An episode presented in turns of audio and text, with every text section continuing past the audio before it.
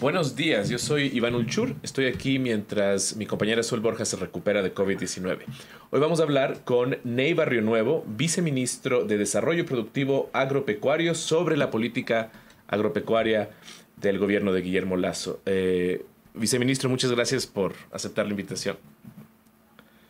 Muchísimas gracias a usted, Iván, y los mejores deseos de recuperación a su colega. Muchísimas gracias, sí, todos estamos deseando lo mismo, ya le extrañamos. Eh, iba a decirle a usted gracias por venir, pero gracias por conectarse. Eh, viceministro, hace poco hubo un paro de campesinos, eh, duró un día. parecía que iba a llegar a más, pero fue una, de, las, amenazas más breves hasta ahora. no llegó a mucho, se resolvió pronto. ¿Qué se demandó, viceministro? Y a grandes rasgos, ¿cómo lograron llegar a un acuerdo tan rápido? Mira, mm, Iván, es bueno refrescar a los, a los amigos que, que nos ven y, escuchan por el portal de, de GK la importancia que tiene el sector agropecuario y en particular la cadena del arroz para poner un poco de, de contexto. La cadena del arroz. estamos hablando de que el sector agropecuario representa el 8% del Producto Interno Bruto, que absorbe el 30% de la población económicamente activa y que además de asegurarnos la alimentación de toda la, población, genera uno de cada dos dólares de divisas de exportación. Entonces es un sector muy importante. El arroz en particular también. El arroz, según la encuesta de salud y nutrición del Ministerio de Salud Pública, representa alrededor del 33% de lo que comemos los ecuatorianos. Son 47 mil fincas. 33%, son 47 mil eh, y pico de, fincas arroceras, en su mayoría de pequeños agricultores de menos de 10 hectáreas, con una producción de un millón y medio de toneladas métricas, más o menos 750 mil toneladas métricas ya en forma de arroz pilado. Entonces, eh, son rubros importantes. ¿Qué es lo que ocurrió? El año, el año pasado, en el momento de confinamiento de la pandemia, hubo un tirón de la demanda. Salimos a comprar alimentos, alimentos que podíamos guardar. Uno de ellos es el arroz. Y además eh, se tuvo que hacer un cierre sanitario de la frontera sur. Eso hizo que los precios del arroz se incrementaran hasta 40 dólares la saca. Ese es un precio que incentivó, Iván, siembras, que incentivó mayor inversión. Entonces, la oferta eh, creció y esa oferta se cosechó la, oferta en este de año. arroz creció. Creció y se cosechó en este año sin que necesariamente haya crecido la demanda. La demanda más bien ha estado restringida, ¿no? Y tampoco se ha podido exportar a Colombia porque Colombia tiene también excedentes de arroz hasta el año. Comen, comen casi tanto arroz como nosotros, los colombianos. Nosotros, Iván, 33% es una porción importantísima. Y, como usted conoce, en las zonas rurales ese consumo de arroz es más alto y en las zonas rurales de la costa puede llegar a superar tranquilamente el 40%. Eh, por ciento. Pero esta, esta situación de tener una mayor oferta y no poder exportar a Colombia, porque ellos también tienen excedentes, generó una, una situación de presión hacia la baja en los precios eh, domésticos del arroz, que por fortuna ya en el transcurso de esta semana se está eh, superando y, obviamente eh, generó también preocupación y, molestia por parte de, los pequeños arroceros, como es comprensible, pero inmediatamente el Ministerio de Agricultura y Ganadería tomó medidas, se coordinó controles en fronteras para evitar el ingreso de arroz de contrabando, se establecieron siete mesas técnicas el diálogo y yo quiero poner de relieve también la actitud eh, eh, abierta de la dirigencia seria del, arroz para haberse sentado de inmediato a, conversar. Esas mesas técnicas están trabajando y se van a, van a ir saliendo soluciones no solamente para el problema del precio, de la comercialización, sino también de los costos de producción, de la productividad, de la diversificación del, Viceministro, solamente para entender mejor, ¿Qué demandaban? ¿Cuál era, cuál ¿Cuáles eran las demandas suyas y, un poco a qué acuerdo llegaron? Pensando en esa situación que me, me, acaba de explicar. Sí. La demanda está en, relación a la caída del, precio y la necesidad de eh, fortalecer los controles para evitar, evitar el ingreso de arroz de contrabando. Excelente. esas medidas de control de contrabando se han tomado. Eh, eso ha ayudado sin duda alguna y en la medida de que vayamos saliendo de este excedente coyuntural que se produjo, los precios están de nuevo volviendo a, reflotar. A, reflotar. Excelente, viceministro. Eh, un tema, otro tema es la falta de tecnología agrícola en el Ecuador.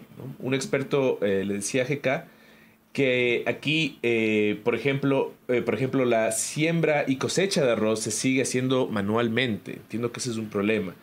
El gobierno ha anunciado que tendrá un programa para dotar de maquinaria y tecnificación al gremio. Eh, ¿cómo, ¿Cómo será? Sí, tenemos un problema de tecnificación y tenemos que, que está muy asociado al problema de productividad estructural que tenemos. Mientras nuestros rendimientos están en promedio 4 a 5 toneladas métricas por hectárea, Perú está en 8 a 10 toneladas métricas por hectárea. Entonces, nosotros debemos tomar algunas medidas que son de corresponsabilidad tanto del gobierno a través de proyectos de apoyo, pero también de los gremios arroceros para mejorar esa tecnificación. ¿Eso qué implica? Eso implica una micronivelación por láser de los suelos de las terrazas arroceras para tener una lámina de agua más eh, estable y que ayuda a mejorar la productividad. Implica traer mejor calidad de semilla certificada. Implica la mecanización del, cultivo también en la cosecha, como usted bien eh, indicaba, implica mejores técnicas de manejo agronómico y del, y, del, y del riego. El Ecuador está en capacidad de continuar siendo autosuficiente en arroz, pero es más, los agricultores arroceros más eficientes incluso podrían exportar hacia mercados eh, regionales. Nuevos mercados. No solamente Colombia, sino también Centroamérica. Y algo muy importante, eh, Iván, hay oportunidades de agroexportación eh, hacia otros mercados de Estados Unidos, hacia Europa, hacia el Asia, que forman parte de estas oportunidades de diversificación de cultivos en arroz, es decir, sin descuidar la seguridad alimentaria, que los arroceros también puedan tener cultivos eh, alternativos en las zonas más altas, cacao, formas de estimular. en las zonas más bajas, eh, camote para exportación. Es decir, usted sí ve, sí ve potencial de crecimiento en ese sentido, nuevos mercados, nuevos...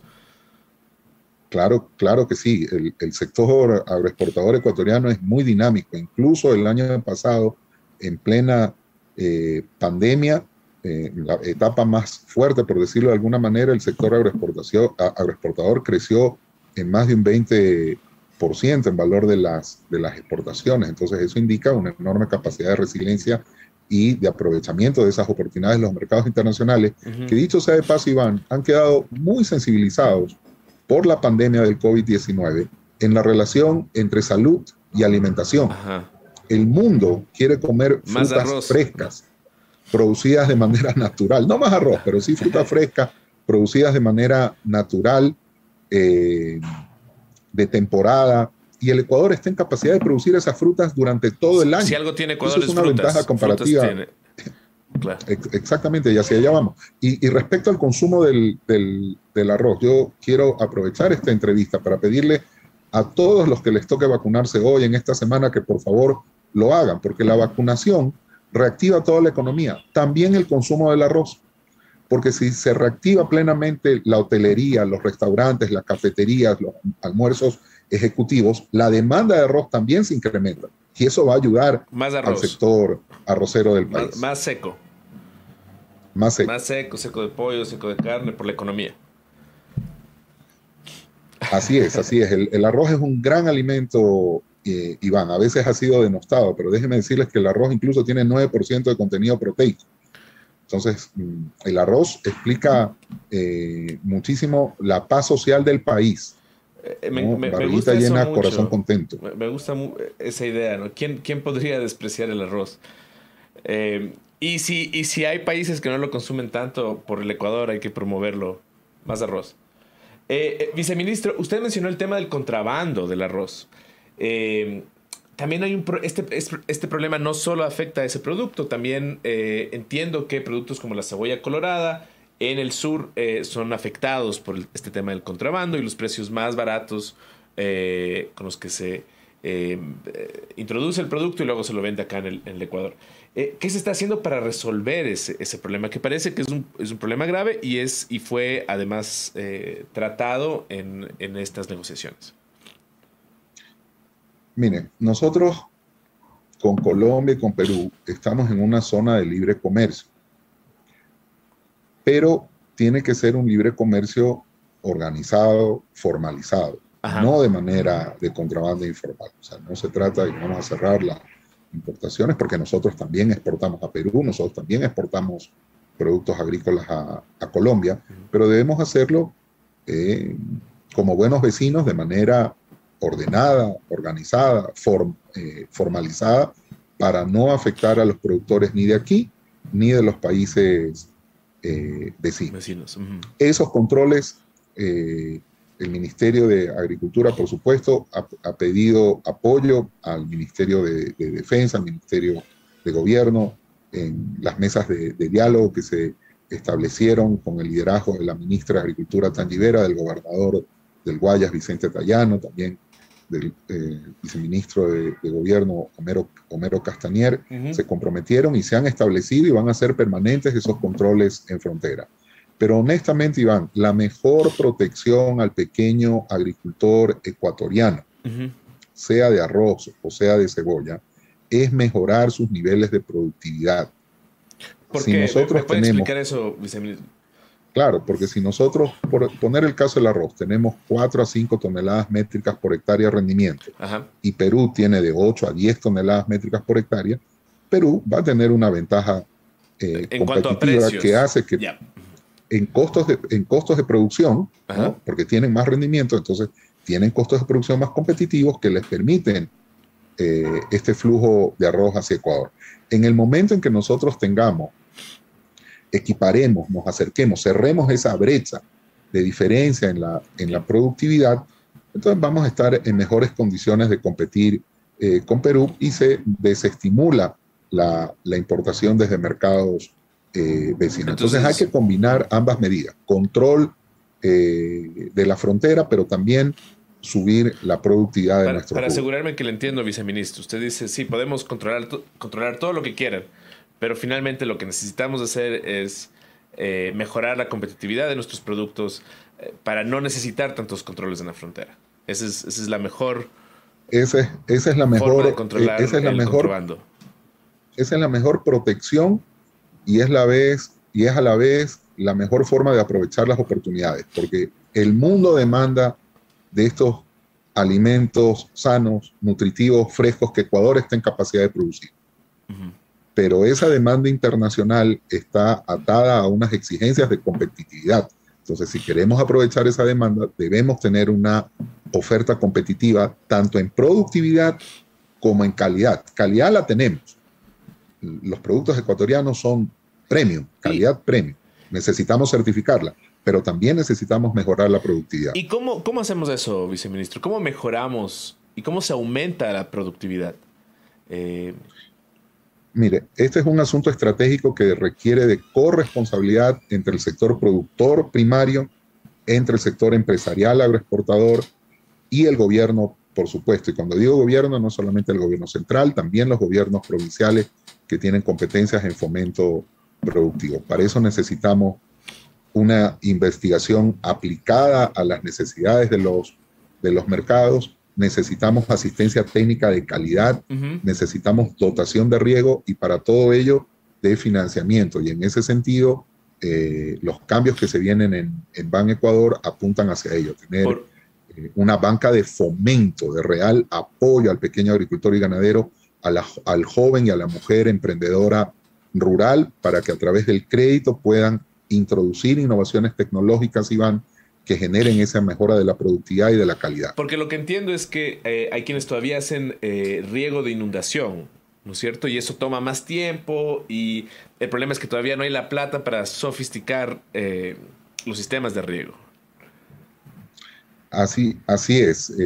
Nosotros tenemos una superficie en algunos cultivos con riesgo de, inundación. Hoy que estamos viviendo esta época de cambio climático, necesitamos hacer el uso más eficiente del, del agua con sistemas de micro eh, aspersión que, sea, que, brinden eh, una mayor sostenibilidad ambiental, porque esa es otra exigencia de los mercados internacionales.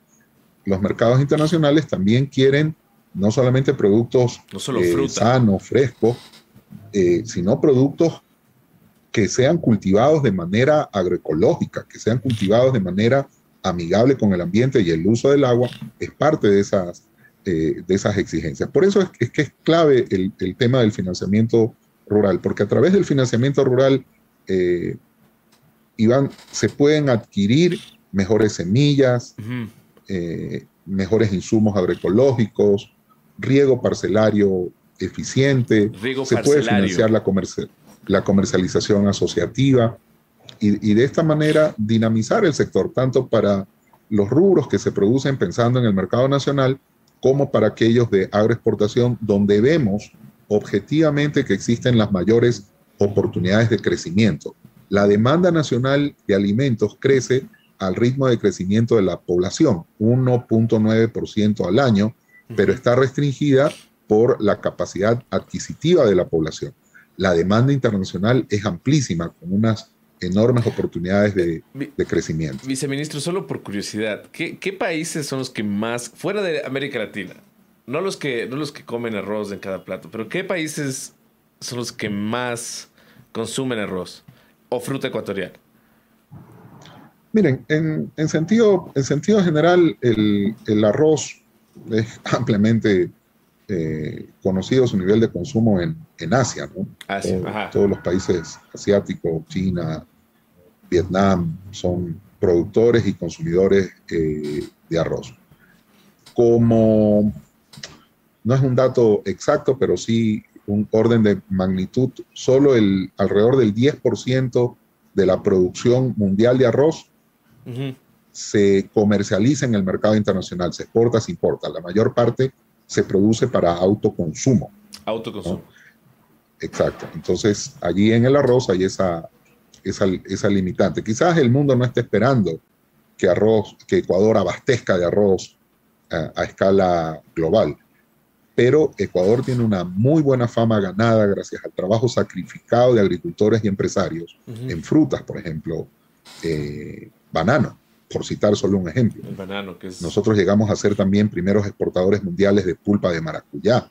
Nosotros hemos sido exportadores importantes de, de mango. Hoy la pitahaya alcanzó 66 millones de dólares en exportaciones el año pasado. El, Ecuador tiene fama mundial del mejor cacao fino de, eh, de, aroma y hoy hay clones como el CCN 51, el INAP 800 y 801, eh, que son eh, materiales de alto rendimiento, pero que también desarrollan mucho, mucho aroma, que es lo que gusta a las, a las chocolateras. Entonces, nosotros tenemos enormes oportunidades. Aquí en la sierra Iván, la producción de arándanos, la producción de aguacate, de uvilla, son rubros hoy muy incipientes que tienen unas enormes potencialidades mm, de crecimiento, pero para ello eh, necesitamos apuntar estratégicamente a esas opciones. Viceministro, entre las políticas y uno de los, de los acuerdos está, eh, se, ratifica esto de los créditos al 1% a 30 años plazo. Eh, dependiendo del valor, dotación de riego parcelario, tecnificación del agro para innovar y producir con calidad. En GK, hace un año, eh, se publicó la historia de cuatro campesinas que cultivan en el desierto de Jubones y no reciben ningún tipo de créditos ni ayuda formal del gobierno. Esta, esta pregunta me parece especialmente importante. ¿Qué proponen para estas personas que no califican? ¿Qué proponen para estas personas que no califican para créditos en bancos porque son proyectos muy pequeños. Mire, para eso existe la banca de fomento. La banca de fomento. Y ese es el espíritu, y ese es el espíritu que se debe recobrar. Cuando el presidente Lazo, cuando el gobierno del encuentro eh, plantean volver a tener un banco de fomento, no es simple y llanamente un cambio de nombre, Iván. Es retomar un espíritu de fomento. ¿Y qué quiere decir el fomento? apoyar realmente al pequeño agricultor y ganadero, que es el 85% de los agricultores ecuatorianos, eh, entran dentro de esa categoría. Apoyar a la mujer y al joven emprendedor rural. ¿Apoyar cómo? De varias, de varias maneras. ¿Qué piden ellos? Primero, que exista disponibilidad de líneas de financiamiento. Aquí estamos hablando de un programa que va a contar con al menos mil millones de dólares eh, es decir, va a existir disponibilidad. Segundo, que los requisitos sean asequibles, porque a lo mejor esa mujer rural, ese joven rural, no tienen los papeles de propiedad sobre la tierra, pero tienen un buen proyecto. Ese buen proyecto debiera ser considerado para el otorgamiento del, crédito. Tercero, que sea oportuno.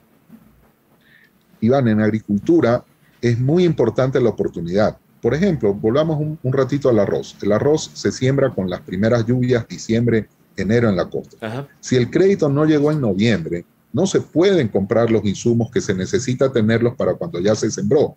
Si el crédito llega tres, cuatro, seis meses después, como ocurre en muchas ocasiones, ya el agricultor cayó en manos del chulquero y la plata del crédito va a terminar en manos del chulquero. Entonces, la oportunidad, la agilidad con la que se entrega ese crédito es muy importante. Cuarto, el plazo.